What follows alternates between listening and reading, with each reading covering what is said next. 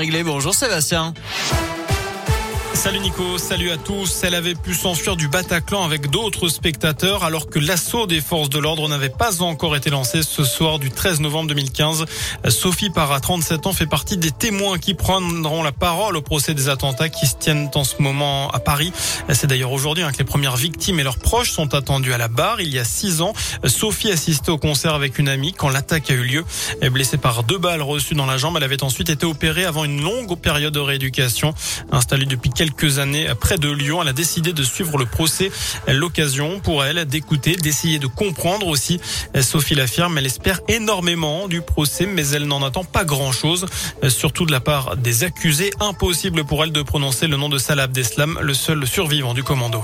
Le premier jour où j'y suis allée, on leur a donné la parole. Alors on a eu droit à j'ai rien fait, je suis innocent, à j'ai toujours fait du travail honnête, mais ma femme elle est tombée enceinte, ma sœur est tombée malade, j'avais besoin d'argent. Ok, pourquoi pas. Quand il dit que c'était pas personnel, que c'était pas contre nous, bah oui, mais en attendant c'est nous qui sommes morts, hein, euh, ou qui avons été blessés. C'est des familles qui ont été endeuillées. Euh. donc si, si, si, clairement c'était euh, c'était contre nous. Il nous a sorti aussi que il nous devait la vérité et je l'attends au tournant pour ça. Comment on peut justifier d'avoir tué autant de personnes et d'en avoir blessé autant et enfin, ils manifestent aucun sentiment de culpabilité, on n'a pas d'excuses, on n'a rien, mais en tout cas, je sais que c'est quelque chose que je veux entendre, c'est leur vérité. Et vous pouvez retrouver le témoignage de Sophie en intégralité sur radioscoop.com.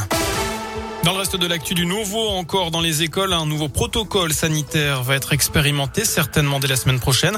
Annonce tout à l'heure du ministre de l'économie, de l'éducation nationale, pardon, Jean-Michel Blanquer. Au départ, une dizaine de départements seront concernés.